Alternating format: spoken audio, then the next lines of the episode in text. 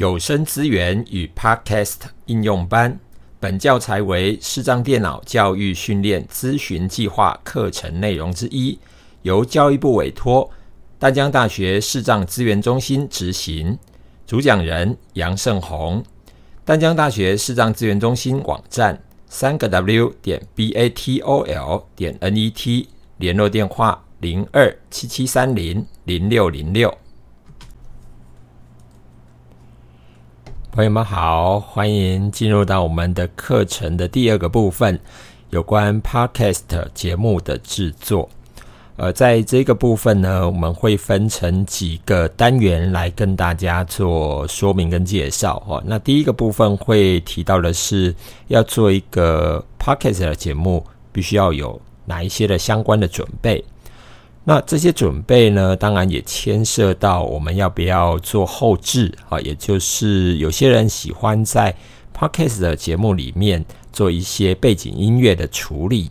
那这些背景音乐呢，就会提到，那要到哪里去找到合乎版权要求，也就是无版权的音乐？那怎么样去取得它？因为现在慢慢的在国内，智慧财产权也越来越受到重视，甚至于如果你没有注意到这件事的话，说不定你上架的节目都有可能呃发生一些问题，例如说被下架、强制下架，或者惹来一身官司哦，那会造成很大很大的麻烦。那另外呢，在呃取得这一些。无版权的音乐也好，或者我们录制的节目，或许还没有上架，那你可能会放在呃云端，好，或者放在一个适合的位置。那总而言之呢，或许也需要透过一些播放的工具来进行聆听。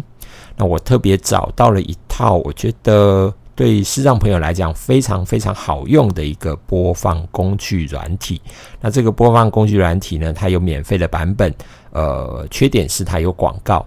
那当然，它也有付费的版本。那付费的版本呢，呃，就可以帮你把广告给去除掉。那由你来选择，到底你希望用怎么样的版本？我是觉得还蛮划算的啦，哈。那当然，它的价格大概就是台币几百块吧。那或许会有一些波动。那大家未来如果对这套软体有兴趣，你可以留意，呃，我后面的介绍来决定试用以后要不要来购买正式的版本。最后呢，呃，在这个呃一切都准备好了以后，我们就开始进行录音，要录制一个节目啊。那或许你也必须要有好的录音工具，好的录音工具也不用再呃特别准备一台什么样的设备哦。那过去有些人他会用电脑来录音，那这一次呢，我主要介绍的是在 iOS 底下。我觉得让我蛮惊艳的是，过去语音备忘录这一套软体，这套 App 哦，过去其实坦白讲，它有点阳春，好，但是这段时间我发现它有很棒的一个改版。那这个改版呢？呃，看到了它在无障碍的设计上面也做了一些处理，好，那我觉得呃还蛮值得推荐给大家，因为我前面其实也为了要介绍这个录音的工具 App，也做了一些呃搜寻。那虽然也发现一些不错的软体，但是总都有一些缺点哦。那我后来发现，诶，何必外求呢？在 iPhone 底下就已经有一个呃这段时间，我觉得它发展。还不错的语音备忘录，到底它怎么来使用？哈，那就会在录音的工具 App 这个地方来跟大家做介绍。最后，最后，好，我们一切都已经准备就绪，那就真的要把我们的呃 Podcast 的制作好的节目完成上架的动作。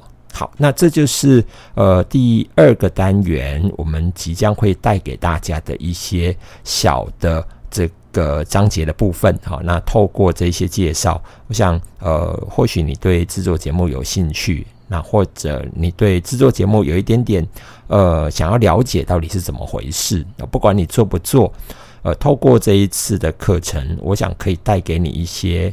呃新的观念也好，想法也好，甚至于就算你没有学到别的，学到录音的工具，学到播放的软体，我觉得都很值得哦。好，那我们就在这个呃呃音档里面，我们先来介绍一下，到底如果我们要做一个 podcast 的节目，要做哪一些的前置作业的准备。当然，第一个我们得要先问自己哦，为什么我要做这个节目？我做节目有没有什么样的目的和想法？呃，换句话说，有些人他做节目就很单纯，我只是想要跟别人聊聊天，那也很好啊。那或许有些人他更有目的性，他觉得想要做一个跟大众能够沟通想法的一个节目，不管你的想法是什么。好，那第一个起心动念，我们可能都要问自己，到底自己对于什么样的内容是比较有把握的？因为做 podcast 不是只有做一集，你可能要比较长时间的去思考。呃，或许有些人会说，做一个节目哦，你可能都要想到要做一整年，它才会发发挥它应有的一些影响力跟效果。那做一整年，多久更新一次呢？嗯，没有标准答案。当然，如果你可以的话，就跟一般的广播电台带状节目哈，或者是块状节目。什么叫带状？什么叫块状呢？带状就是每天哦一到五好，每天都有这个呃节目在播出。那如果是块状节目，就是一个礼拜也许播一次，也许播两次。那对于我们个人来讲哦，坦白说，你要每天更新，还真的有点辛苦。啊，那嗯，有些人就会建议说，至少一个礼拜更新一次到两次吧。那这么频繁的更新，我们总得要找到适合自己的主题，适合自己能够发挥的内容啊。那所以很重要的是，我们可能要先问自己：如果我要长时间制作一个节目，那到底对于什么样的内容我是比较把握的？那有了内容的想法以后呢？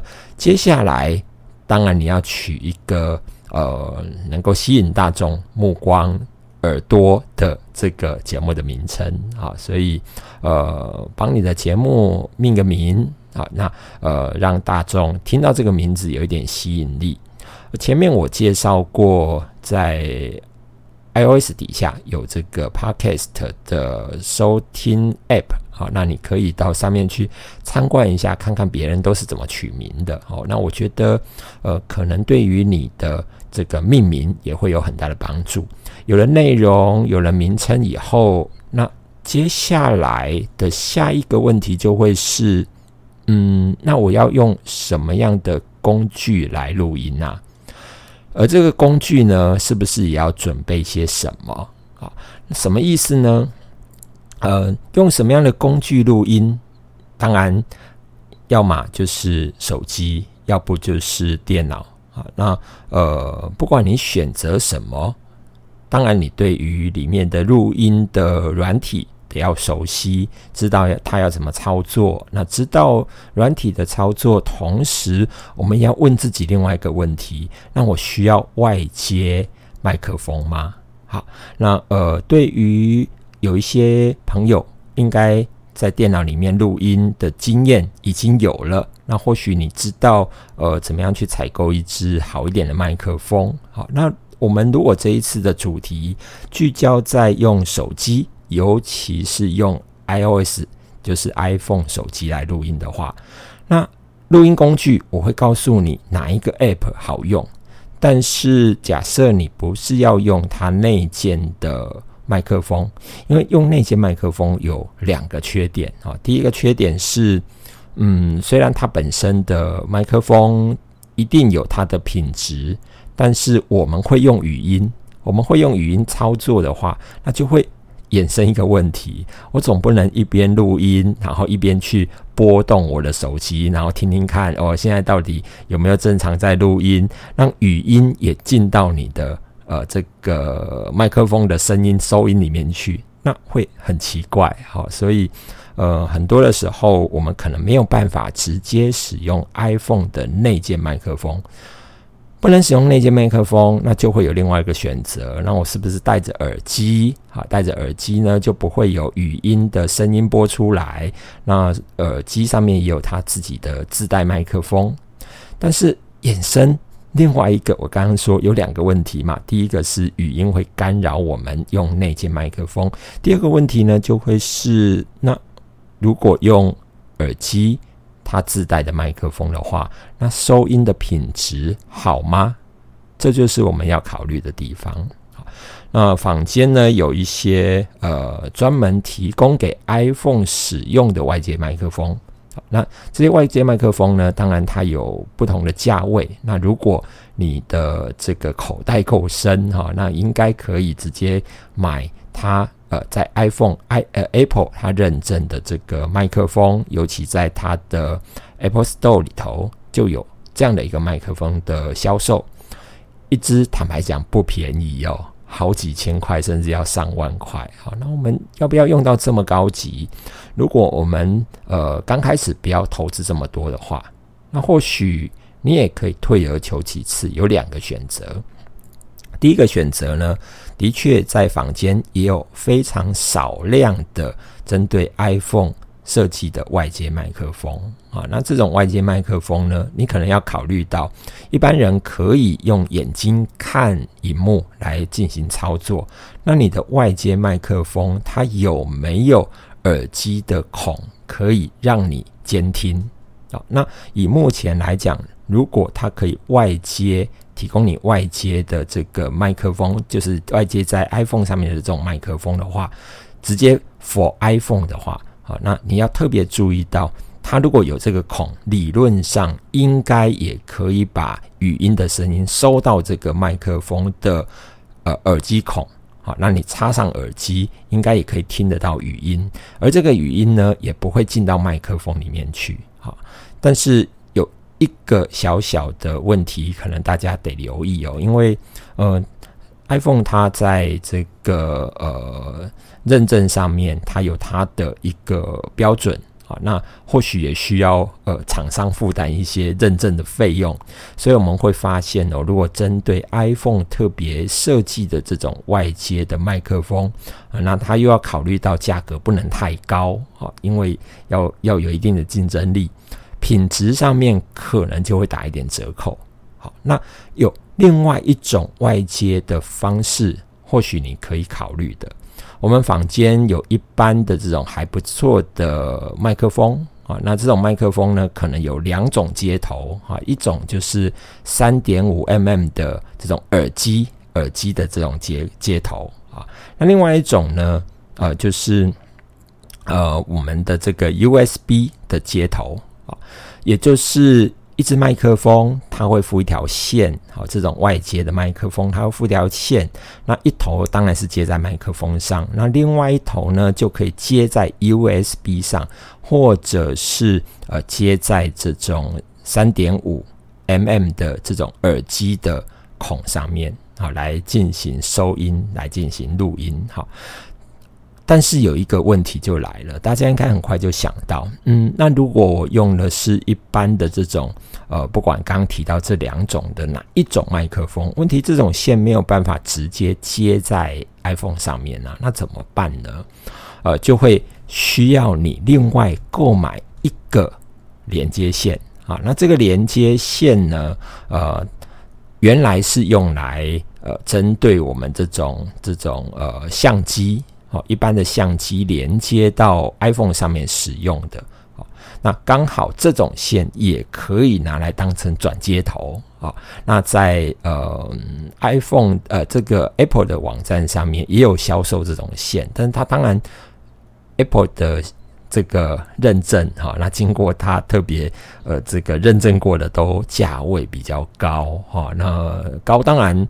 或许也没有高到很夸张哦，可能一条大概九百多到一千多吧，好，大概这样的的价格哦。那也坊间也会有这种呃比较便宜的这种连接线，哈，那便宜的连接线要冒一点点风险哦，说不定哪一天它会突然不能用，但是价格真的差很多。好，那这种线叫做什么线呢？这种线叫做 Line In 对 USB 三相机转接器，Line In 对 USB 三相机转接器。好，大家记得这一个名称。好，也就是你要呃透过 USB 的这种线连接到 iPhone 上面的话，好，那尤其你要收的包括了声音的部分啊，那当然影像也可以。透过这样的一个传输哦，只要你要收的包括声音的部分，那你就必须要买这种线来当成转接头啊。那它不叫线，它叫做转接器哦。那其实也是一条线哦，短短的一条线啊。那上面呢就会有一个呃有一个孔，是你必须要插上 iPhone 那一种那种电源线哈，然后去当成一个电。电源的来源啊，那另外一个就会有一个 USB 的孔。好，换句话说，如果你要外接麦克风，好，或者有些人他说我要外接乐器，哈，外接乐器把它连接到我的 iPhone 上，那你就必须要买这种 Line In 对 USB 三相机转接器。好，那买这一条线呢，你就可以直接把 USB 的这种一般。接在电脑上面的这种麦克风，外接麦克风，好，那你直接就可以把它接在你的 iPhone 上，好，来进行外面的收音。那我也实际测过哈，就是主要的一些 iPhone 的录音工具，当然包括我们后面会介绍的这个语音备忘录，它都可以透过这一个转接器连接到外接麦克风，是可以透过外接麦克风来收音的。啊那呃，一般来说呢，有很多的这种有 USB 的外接麦克风，你可能比较容易有更多元的选择。好，那呃，因为品牌竞争多，所以也比较能够买到 CP 值高的这种呃外接的 USB 的麦克风。好，那呃，在购买的时候还是一样。提醒刚刚所说的这个部分哦，你一定要特别注意到我们的麦克风上面是不是有一个监听的耳机孔？好，那这个监听耳机孔呢，它一样就会帮我们把 iPhone 里面的语音收到麦克风这边来。所以换句话讲，呃，透过这个。语音的呃，透过这个耳机孔，我们就可以听到语音的声音，而且不会被麦克风收进去。那当然，它原来的用途是监听啊，监听我们的麦克风是不是有顺利的在进行收音啊？那当然，我们就刚好搭它这个便车，好，那可以呃当成我们收听语音的一个媒介。那一个是刚刚说的这样的一个方式，好，就是。透过那一条的转接器，另外一种呢，如果你买的是呃这种三点五 mm 呃，也就是我们呃传统的那一种耳机耳机线耳机孔，哈，就是那一个插头呃麦克风的线拉出来以后呢，另外一边的这个呃线头是三点五 mm 的那一种。那种那种嗯，要接在那一种孔上面。那过去呢，我们如果是早期的 iPhone 啊，早期 iPhone 呢就很简单，因为它也有耳机孔哈。那有一些时候透过这样的一个方式就可以进行连接。可是新的 iPhone 哦，其实已经好几代了，都已经取消耳机孔啊。那取消耳机孔呢，你就必须要用到。呃，可能是他付的，好，或者你自己要去买 Line In 三点五 iPhone 的转接头，啊，Line In 三点五 mm iPhone 转接头，你要买这个东西，或者他付的那一条短短的那一条线，好，也就是有一头是 Line In，就是直接接在我们的 iPhone 的孔上面。啊，那个充电的孔上，那另外一头呢，就是呃出来就会有一个圆圆的孔啊，那你就可以直接把我们的麦克风这个嗯呃这条线耳机的这一种插插头的线哦，把它接在这个孔上面。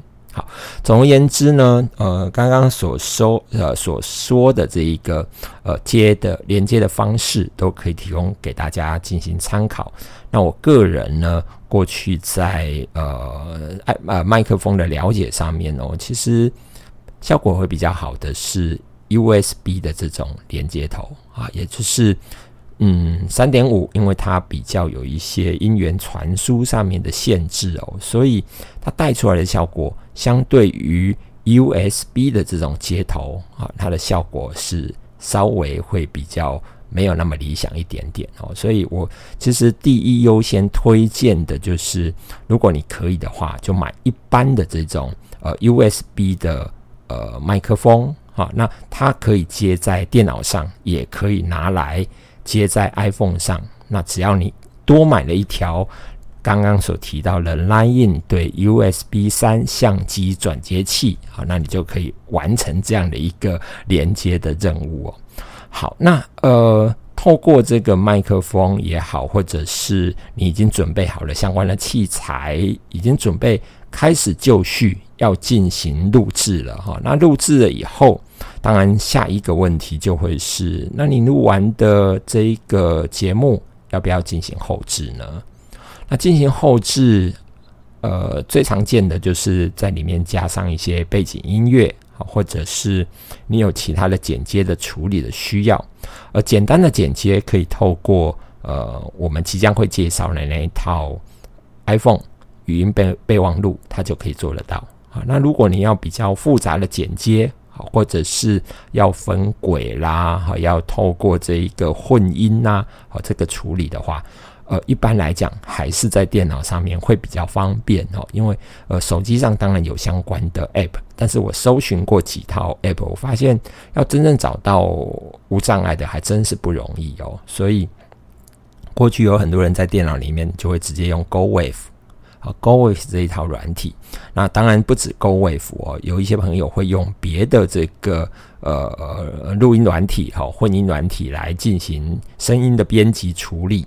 总而言之，如果你要做后置的话，那当然得要问自己：你对于电脑的这一些软体是熟悉的吗？好，那如果不熟的话，那你就必须要呃经过学习。呃，说起来，在 Podcast 它的制作上面，倒也没有一定非得要做后置不可。好像有一些节目，它就很像在聊天一样。好，那呃聊着聊着呢，就就嗯把这个完成的档案就直接上传了。好，这样也有。当然呢，我们在呃所有的节目准备上面，还有一个或许对于大家来讲要心里有准备的，因为我们每一次呃如果要录音的时候，你总是要有一些。嗯，要谈话的方向，要跟大家分享的方向哦。那如果你想到哪里讲到哪里，不一定会刚好这么完整哦。那有些时候或许也会让听众听起来不是这么的有系统也好，或者不是那么的流畅。所以对不少人来说，会在开始录音以前会做一个小小的准备，就是写一个。节目的大纲，好，或者写一个节目的小小的脚本，哈，那呃，大纲或脚本怎么写，其实倒也没有一定哦。虽然呃，坊间有一些建议啊，教你要怎么写哦，几分几秒哈，要做什么事，要说什么话，倒也不一定要这么严谨啊。那有些人写的大纲其实很简单，就是。写让自己当成一个提示提示的内容吧，好，那可能一段就嗯几个字来提醒自己，这样也就可以了。只要符合你自己的阅读习惯、阅读的需要，好，我觉得这个才是最重要的。因为对于我们呃，如果阅读上面不是这么流畅的这一些，好，速度不是这么快速的这些朋友来讲，呃，大纲尤其要更适合你自己。总而言之呢。上面所分享的这一些，就是我们在进行呃节目的制作上面，包括前置，包括真正到最后要上架，我们可能得要先有的一些相关的准备。好，那透过这样的一个准备呢，我们就可以开始进入到我们后面。要即将跟大家分享的一个一个内容，怎么样能够带着大家真正把我们的节目完成，好到最后真正把我们的节目推广到全世界，让每一个地方都能够有机会听到我们辛苦制作的节目。